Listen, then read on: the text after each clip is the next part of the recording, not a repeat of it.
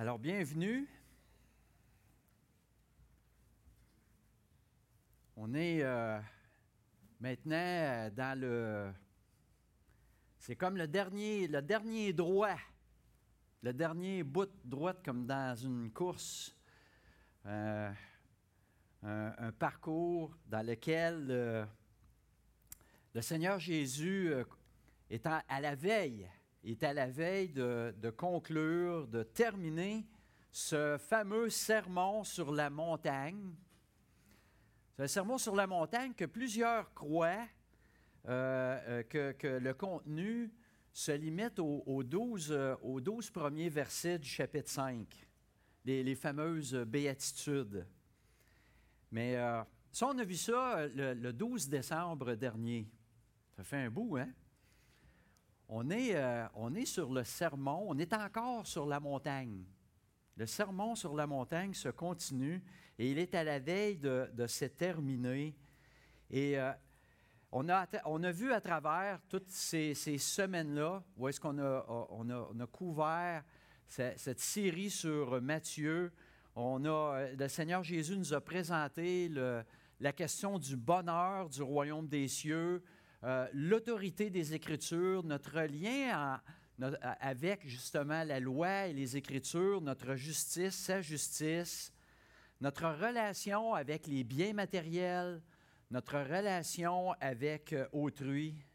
Et juste avant sa, grande conclusion, qu'on va euh, avoir la semaine prochaine avec notre frère Adama, le Seigneur va nous présenter aujourd'hui quelque chose d'absolument grandiose. Il va se passer quelque chose de vraiment spécial dans, dans tout ce, ce- long et grand, merveilleux discours, mais quelque chose de beau, mais enrobé d'une sérieuse, d'une d'une mise en garde primordiale, suprême. Alors, regardons euh, dans notre texte de ce matin, et je vais le, le mettre à l'écran pour ceux qui n'auraient pas leur, euh, Bible avec eux ou leur, euh, leur téléphone mobile. Alors, on va tourner dans l'Évangile euh, selon Matthieu, au chapitre 7. Et on va commencer à partir du verset 13 jusqu'à 23. Entrez par la porte étroite, car large est la porte, spacieux est le chemin qui mène à la perdition, et il y en a beaucoup qui entrent par là. Mais étroite est la porte, resserré le chemin qui mène à la vie. Il y en a peu qui les trouvent. Gardez-vous des faux prophètes. Ils viennent à vous en vêtements de brebis, mais au-dedans, ce sont des loups ravisseurs. Vous les reconnaîtrez à leurs fruits.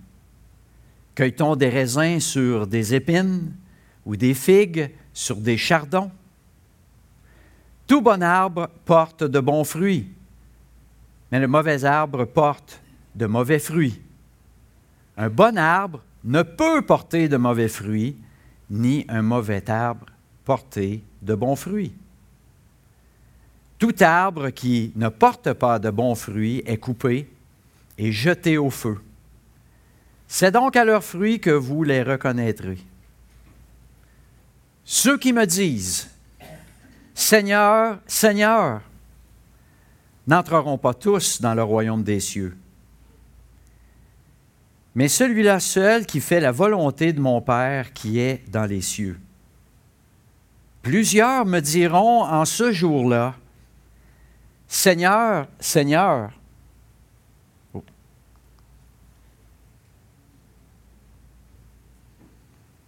N'avons-nous pas prophétisé par ton nom? N'avons-nous pas chassé des démons par ton nom? Et n'avons-nous pas fait beaucoup de miracles par ton nom? Alors je leur dirai ouvertement, je ne vous ai jamais connu. Retirez-vous de moi, vous qui commettez l'iniquité. Béni soit sa parole.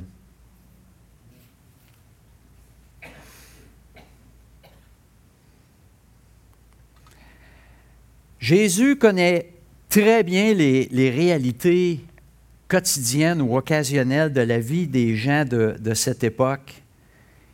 Et Jésus savait avec brio utiliser des illustrations qui parlaient clairement aux gens. Et voilà notre, notre, problème à nous, les hommes, la société moderne, qui aujourd'hui croyons en savoir tellement plus que ces gens, mais qu'on a souvent à peine, peine à, vraiment comprendre ce qu'un texte datant de plus de 2000 ans écrit avec des mots simples.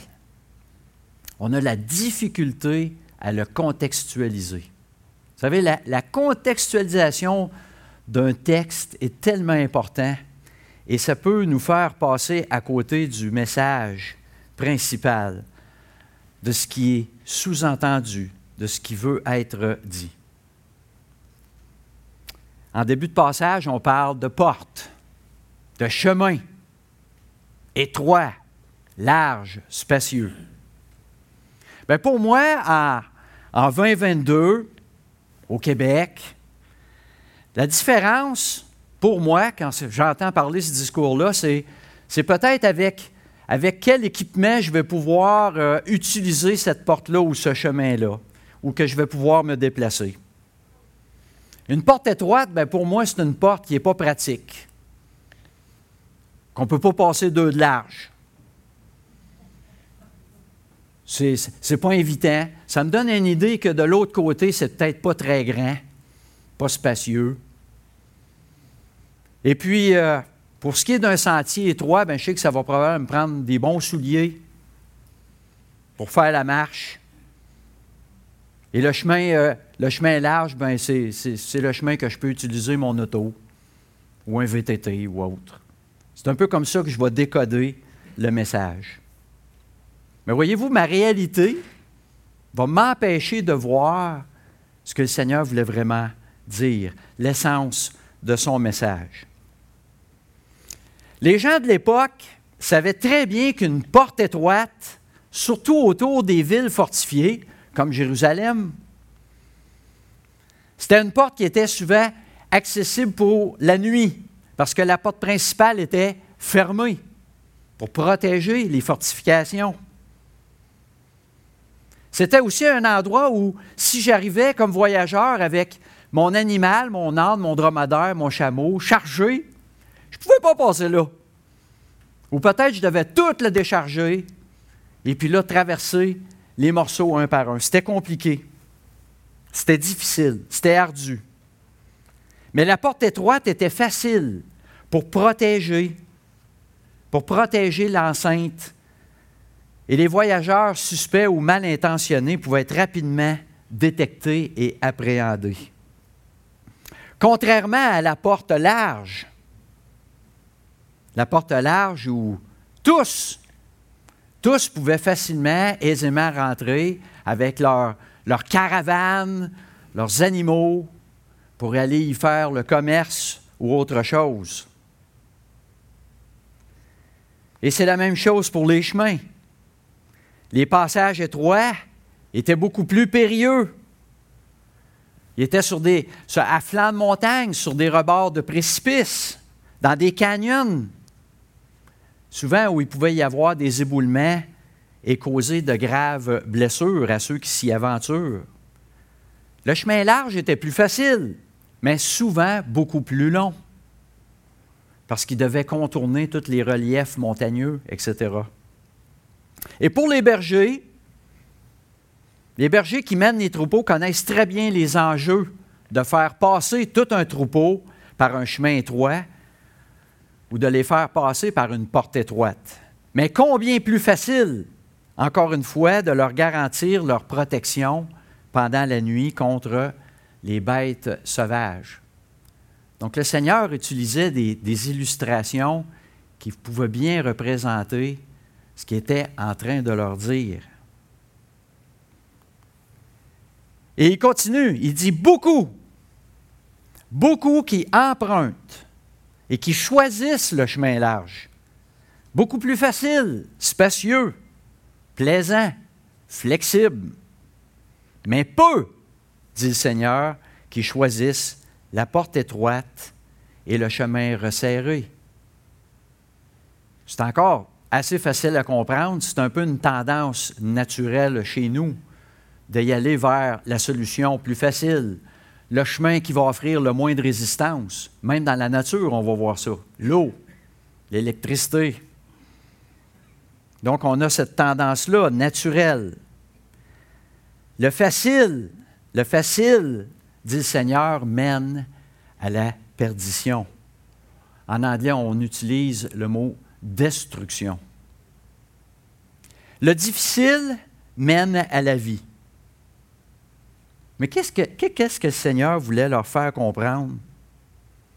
En bout de ligne, c'était que de le suivre, ça va être difficile. Le suivre sera difficile. Oui, l'issue finale est merveilleusement garantie, mais ça ne sera pas facile. On le lit à plusieurs occasions lorsque le Seigneur rencontre euh, ces, hommes apôtres à devenir. Hein, il leur dit, toi, suis-moi, viens, suis-moi, suis-moi, suis-moi. Il faut saisir qu'il y a comme deux facettes à cette, euh, à cette importante invitation. Deux facettes. La, première, vous savez, lorsqu'on se fait demander, hein, suis-moi, c'est premièrement, il y a la décision. Il, faut que rapidement, je fais, je fais une analyse de ce qui se passe euh, euh, dans ma situation actuelle et je dois prendre la décision de laisser, d'abandonner ce que je suis en train de faire ou peut-être même de, de, laisser derrière ce que je ne peux pas prendre avec moi pour aller suivre cette personne-là qui, qui m'invite. La porte étroite. Parce qu'il y a peut-être des affaires que je ne veux pas abandonner. Comme le voyageur qui dit J'ai trimballé ce gros sac-là, puis là, je peux, écoute, passer ça à travers la porte, ça ne sera pas possible. Je vais être obligé de l'abandonner de l'autre côté pour pouvoir prendre cette porte étroite. C'est l'instant de décision. Et on connaît bien l'histoire du jeune homme riche qui allait interroger le Seigneur, hein, qui dit Rabbi, Rabbi, comment est-ce que je peux obtenir la vie éternelle? Il lui dit Abandonne, vends tout ce que tu as, donne-le aux pauvres. Suis-moi. Il ne voulait pas laisser ça. Même s'il avait obéi à toute la loi, son cœur, son cœur était attaché à autre chose que celui qui l'invitait. Il est reparti triste. Et ensuite, la deuxième, c'est le périple. Lorsque la décision est prise de suivre, là, il y a tout le périple. Ce qui va arriver en chemin, le voyage au quotidien que l'on fait auprès du Seigneur, les luttes, la transformation, les régressions, la tristesse, les épreuves, la peur, le chemin resserré. Mais encore faut-il passer par le passage étroit. Et Jésus donne une description. Il donne une description de ceux qui ne passeront pas. Les faux porte-parole, les faux témoins, les faux représentants, les faux ambassadeurs de Dieu. Ils vont avoir toutes les apparences. Ils vont avoir le comportement le langage même d'une personne qui a la foi. Mais le Seigneur dit, c'est des faux. Et attention ici, le Seigneur n'est pas, il ne vise pas spécifiquement nécessairement les faux bergers, mais autant les fausses brebis parmi son peuple.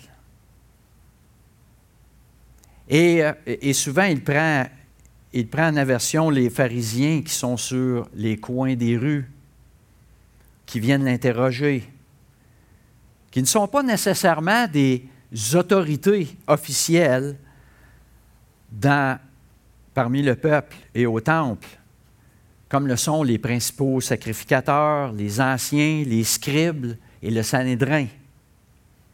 Les, trois palier d'autorité religieuse qui, soit dit en passant, sont celles qui se sont réunies pour condamner Jésus-Christ.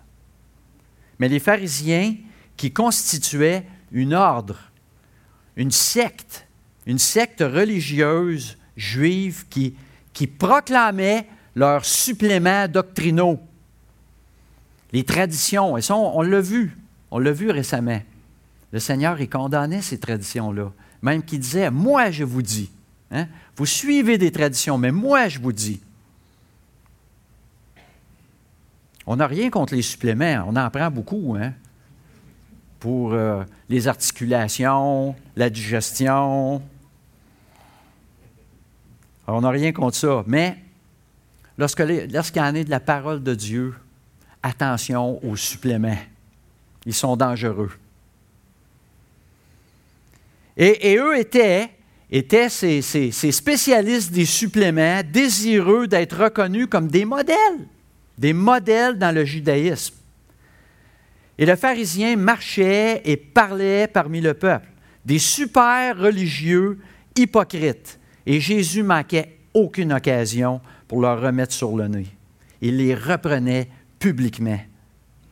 Et, dans notre passage ce matin, Jésus ne les mentionne pas spécifiquement, mais il peut facilement faire allusion à tous ceux qui leur ressemblent.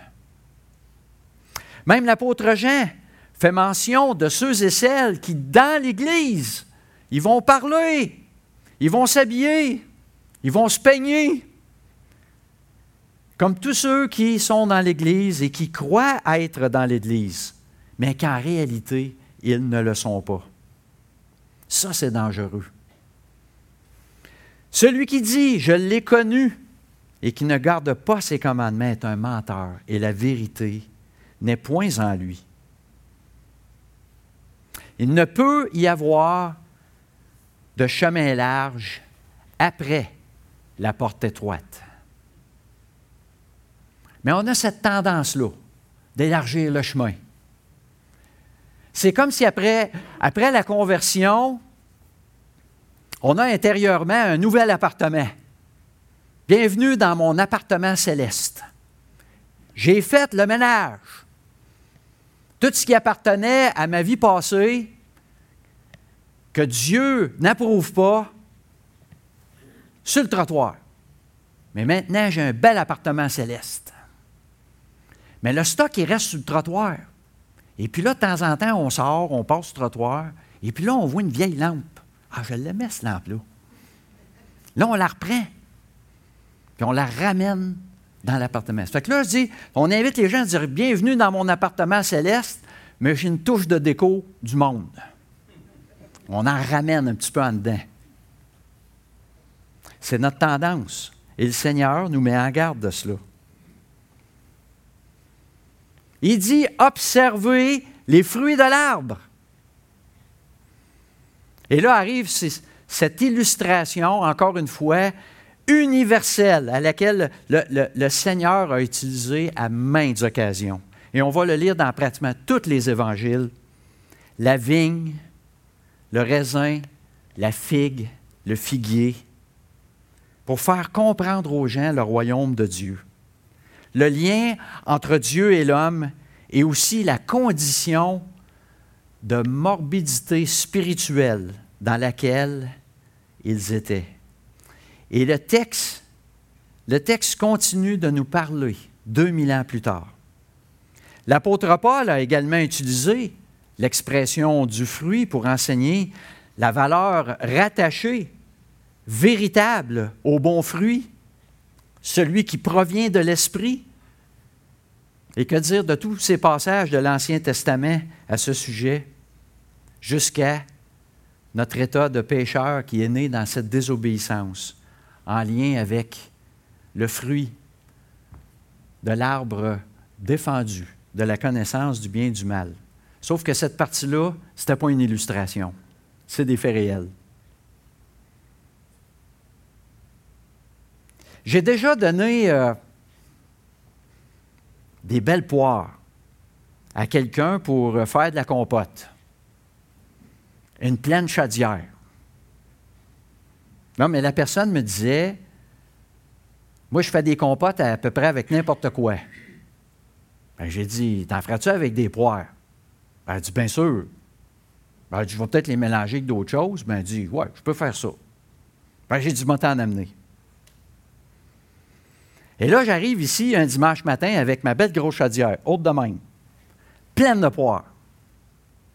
Et puis là, les gens voyaient à Chaudière, ils passaient, ils rentraient, puis ils voyaient à Chaudière qui était sur, le perron, et tout le monde voulait en prendre. Oh! je peux-tu en prendre une? non, non, non. C'est pour quelqu'un, j'ai amené ça pour quelqu'un. Je la protégeais farouchement, parce que ça serait, ça serait vidé. Parce que moi, je voulais que la personne à qui je l'avais promis, elle reçoive la, la pleine cargaison. Parce qu'elle était belle. Elle était belle, les poires. Mais ça, c'était l'apparence. Parce que pour vraiment savoir si c'était des bonnes poires, il fallait qu'elles soient éprouvées. Ça, c'est un peu comme euh, quand on va à l'épicerie. Pour ceux qui font l'épicerie, vous savez quoi, hein? Quand on, ben, je sais que c'était, moins populaire un peu pendant la pandémie, mais quand on choisissait les, fruits et légumes, hein, on regarde, on les trouve tous beaux, mais on va y toucher. On les taponne un peu. Quand même, on va y sentir. Fait que là, ils peuvent avoir passé le test de mettre dans le panier. Moi, même, il y en a qui en mangent. Ils vont s'en aller avec la pomme en poussant le panier. Je ne sais pas s'ils mettent le cœur de pomme euh, sur, le tapis en rentrant, mais tu sais, ils vont même y goûter. Ou ils vont prendre des raisins. C'est pas super. Mais, voyez-vous, il faut qu'ils soient éprouvés. Et là, quand ils arrivent à la maison, là, on va les processer. Là, ça va être le vrai, le, test ultime. Alors là, les poires devaient être éprouvées. C'était le lavage, le pelage, les couper en morceaux. Et puis là, à un moment donné, là, dans cette épreuve-là, on s'aperçoit qu'il y a qui ne marche pas. Quand c'est éprouvé, il y a des affaires qui ressortent. C'est dur. Ils sont donc bien durs. Ils sont, durs à couper sont même farineuses. Il n'y a pas une goutte de jus qui sort. Et là, ben, tu, vis d'espoir et, tu continues à en couper, à en préparer en disant ben, il va en avoir au moins des bonnes dans toute la chaudière. Et là, tu as fini presque toute la chaudière pour venir à la conclusion que tu t'es fait avoir. Qu'on t'a refilé une chaudière de mauvais espoir. Bonne achetée. Que même les chevreuils n'en voudraient pas. Alors, je confesse publiquement ce matin avoir osé jouer ce vilain tour à Michel et Lucie Bourque, qui m'ont depuis pleinement et entièrement pardonné. Mais le problème, ce n'était pas les poires. C'était juste le symptôme. Le problème, c'était l'arbre. Il dit, les poires n'ont rien à voir, c'est le, poirier qui n'est pas bon. C'est un mauvais poirier bon à faire du bois de chauffage. C'est un poirier décoratif. En passant, il, a perdu ses fleurs hier, là, mais il était plein de fleurs. quand le vent a pris, là, toutes les fleurs ont décoré le char du voisin puis sa cour. mais il était vraiment beau. Puis il est chargé, là. C'est dommage. Mais c'est un beau poirier décoratif. Jésus était pleinement conscient de l'état spirituel de toutes les personnes qui l'entouraient. Il y avait des suiveurs décoratifs. C'était un verger, il y avait des vergers de mauvais poiriers. Ces personnes qui marchaient avec lui et ses disciples. Mais comment les reconnaître? Comment les reconnaître? Et comment aussi se reconnaître? Il faut se poser la question aussi. Et Jésus leur donne deux exemples. Deux exemples de parler et agir sans croire. Premièrement, par le fruit des lèvres. Seigneur, Seigneur, des seigneurs partout, mais il n'y a aucun fruit de l'œuvre. Le fruit de l'esprit qui, qui, qui est absent. Pas d'amour, pas de joie, pas de patience, pas de bienfaisance, pas de bonté, ni fidélité, ni, douceur, ni tempérance. Galates 5, 22. Le fruit des œuvres. Ah, nous avons fait ceci, nous avons fait cela en ton nom. Mais la motivation était à la mauvaise place. Il faut se poser la question, hein? Pourquoi est-ce que je le fais? Parce que souvent, c'est peut-être pour se faire plaisir. Parce que c'est des choses qu'on aime, puis on se dit, je vais, on va vraiment être content, mais que ça soit fait. Ou peut-être c'est pour faire plaisir à d'autres, pour avoir de l'acclamation, pour avoir l'approbation, pour pouvoir être comme les autres, peut-être. Voyez-vous, le cœur, Jésus regardait le cœur et c'était là l'épicentre, hein, l'épicentre de cette transformation-là, de ce motif. Ce qui, est, ce qui est dit ou ce qui est fait ne représente rien aux yeux de Dieu si la personne n'a pas été régénérée par l'Esprit de Dieu. Cette personne-là va toujours porter des mauvais espoirs. Voyez la promesse que Dieu fait à son peuple en captivité à travers le prophète Ézéchiel à Babylone. Hein, je vous donnerai un cœur nouveau. Je mettrai en vous un esprit nouveau. J'ôterai de votre corps le cœur de pierre et je vous donnerai un cœur, un cœur de chair. Je mettrai mon esprit en vous. C'est à ça que le Seigneur regardait, le changement du cœur. Ce que tu dis, puis ce que tu fais, si le cœur n'est pas attaché à moi, ça va rester des torchons. Des torchons sales, souillés. C'est toute une promesse. Vous vous souvenez-vous de ça? C'était le début de la pandémie. Michel a fait un message sur les promesses. Les promesses de Dieu. Promesse faite, promesse tenue. Et qu'est-ce qui est arrivé? On va lire ensemble dans le titre. Car nous aussi, nous étions autrefois insensés, désobéissants, égarés, asservis à toute espèce de convoitise et de volupté, vivant dans la méchanceté et dans l'envie, dignes d'être haïs et nous haïssant les uns les autres. Ça, c'est la chaudière de mauvais espoir. On est tous dans la chaudière. Mais lorsque la bonté de Dieu, notre Sauveur, et son amour pour les hommes ont été manifestés, il nous a sauvés, non à cause des œuvres de justice que nous aurions faites, mais selon sa miséricorde, par le baptême de la régénération et le renouvellement du Saint-Esprit, qu'il a répandu sur nous avec abondance par Jésus-Christ, notre Sauveur, afin que, justifiés par sa grâce, nous devenions en espérance héritiers de la vie éternelle. Cette parole est certaine et je veux que tu affirmes ces choses afin que ceux qui ont cru en Dieu s'appliquent à pratiquer de bonnes œuvres. Voilà ce qui est bon et utile aux hommes. Soyez donc, mes amis, frères et sœurs, régénérés par le Saint-Esprit de Dieu en acceptant Jésus-Christ comme votre Sauveur et Seigneur. C'est la seule façon ça va être la seule façon de présenter de bonnes poires. C'est la façon, la seule façon qu'on pourra aussi discerner le vrai du faux. Et pas juste autour de soi, mais pour soi. Parce que notre nature pécheresse demeure attachée à notre corps, qui est en lutte, qui est en guerre. Et l'apôtre Pierre écrit dans 1 Pierre 2.11, hein, nous dit, Bien-aimés, je vous exhorte, comme des étrangers voyageurs sur terre, à vous abstenir des convoitises charnelles qui font la guerre, qui font la guerre à l'âme. C'est pourquoi il est écrit qu'il faut s'armer de toutes les armes spirituelles pour combattre. Éphésiens 6.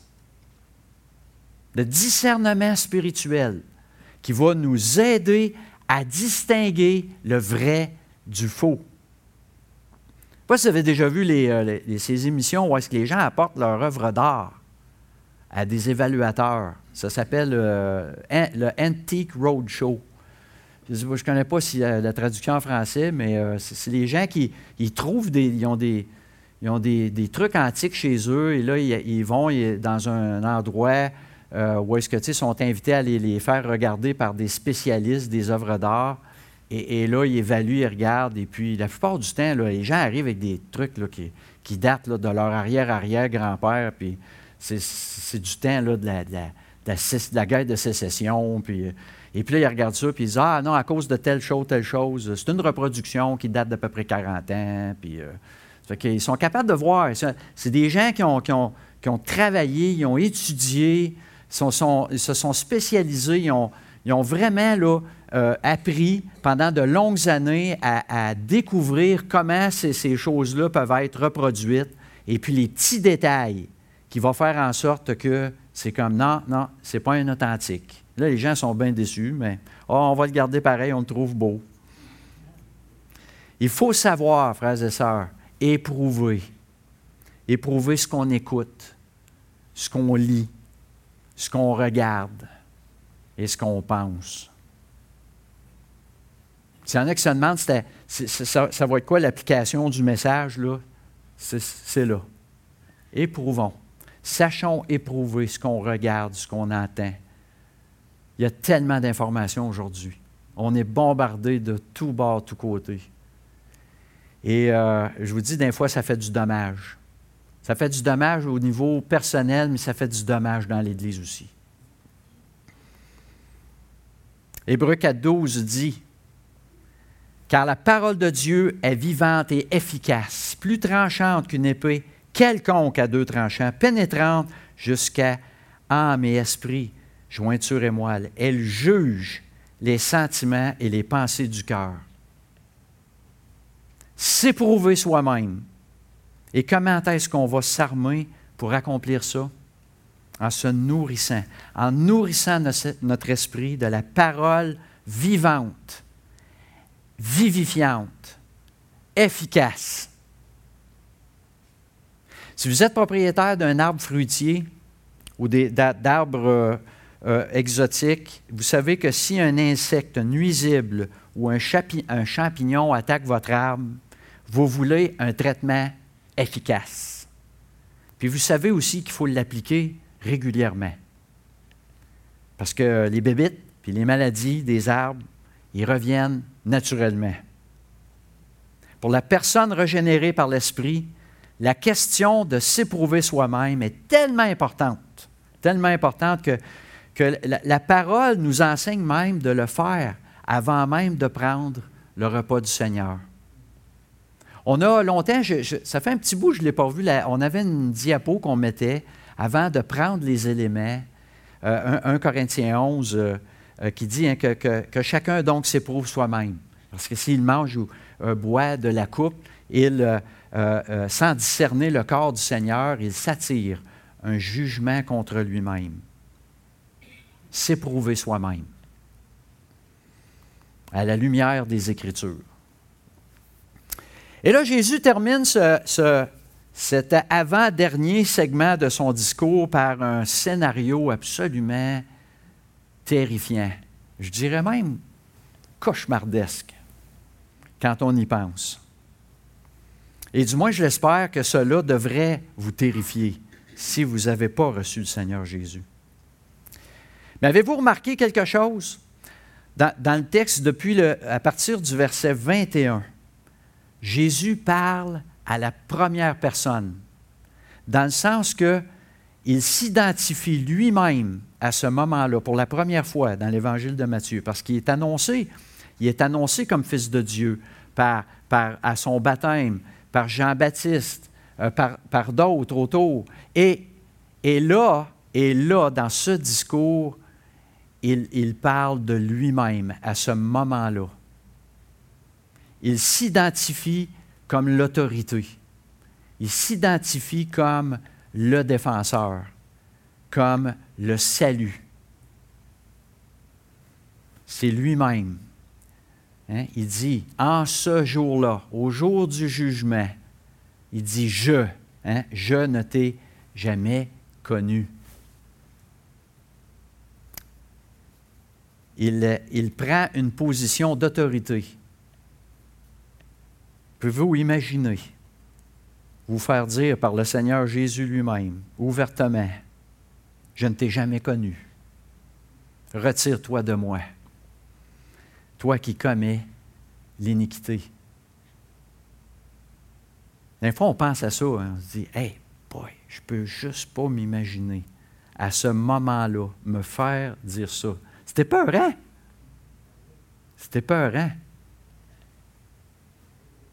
Mais, oublions pas la promesse. Attachez-vous à la promesse qu'il fait. Que rien, hein, si vous avez été saisi par le Seigneur, hein, il n'y a rien, il n'y a rien qui peut le il n'y a rien qui peut vous ravir de sa main. On n'est pas assez fort pour le faire nous-mêmes. Pouvez-vous imaginer ceux mêmes qui comprennent que le passage est en train de dire qu'on va gagner nos ciels, notre ciel par nos œuvres? Hein? Ce n'est pas ça que le Seigneur est en train de dire. Il faut comprendre que Jésus est en train d'enseigner qu'on sera jugé selon les œuvres, pas selon les œuvres, mais selon notre cœur. Et en quoi tu auras mis ta confiance? Pour que Jésus dise plutôt, entre dans la joie de ton Maître, bon et fidèle serviteur. L'Évangile ne pointe que vers une seule solution, la personne de Jésus-Christ, par la foi seule en Jésus-Christ. La porte étroite, le chemin resserré. Il n'y a rien, il n'y a rien qu'on pourra dire ou qu'on pourra faire qui pourra atteindre cela. On est justifié par sa grâce. Je suis la porte, dit le Seigneur. Si quelqu'un entre par moi, il sera sauvé il entrera, il sortira et il trouvera des pâturages. C'est-tu pas une belle promesse, ça? Attachons-nous à cela, frères et sœurs. Prions. Seigneur notre Dieu, on veut te, remercier ce matin pour ce, message qui, à la fois, euh, peut euh, faire peur, Seigneur, mais c'est ce que tu désirais. Tu désirais ébranler. Ébranler, ces cœurs et ces gens qui, euh, qui soit étaient dans l'hésitation, qui cherchaient, qui ne, ne savaient où trouver de l'espoir. Et Seigneur, on veut bénir ton nom ce matin pour euh, ta grâce et le fait que tu t'es révélé à nous, que ce n'est pas par nos propres œuvres, par nos propres moyens, mais par ta grâce, par ton amour pour nous. Alors Seigneur Dieu, fais du bien à ton peuple ce matin et bénis Bénis tous ceux qui t'appartiennent et touche les cœurs. Attire à toi tous ceux, Seigneur, qui, cherchent la vérité, qui cherchent un espoir dans ce monde qui, qui te rejette. Dans le beau nom du Seigneur Jésus-Christ. Amen. On peut se lever debout pour louer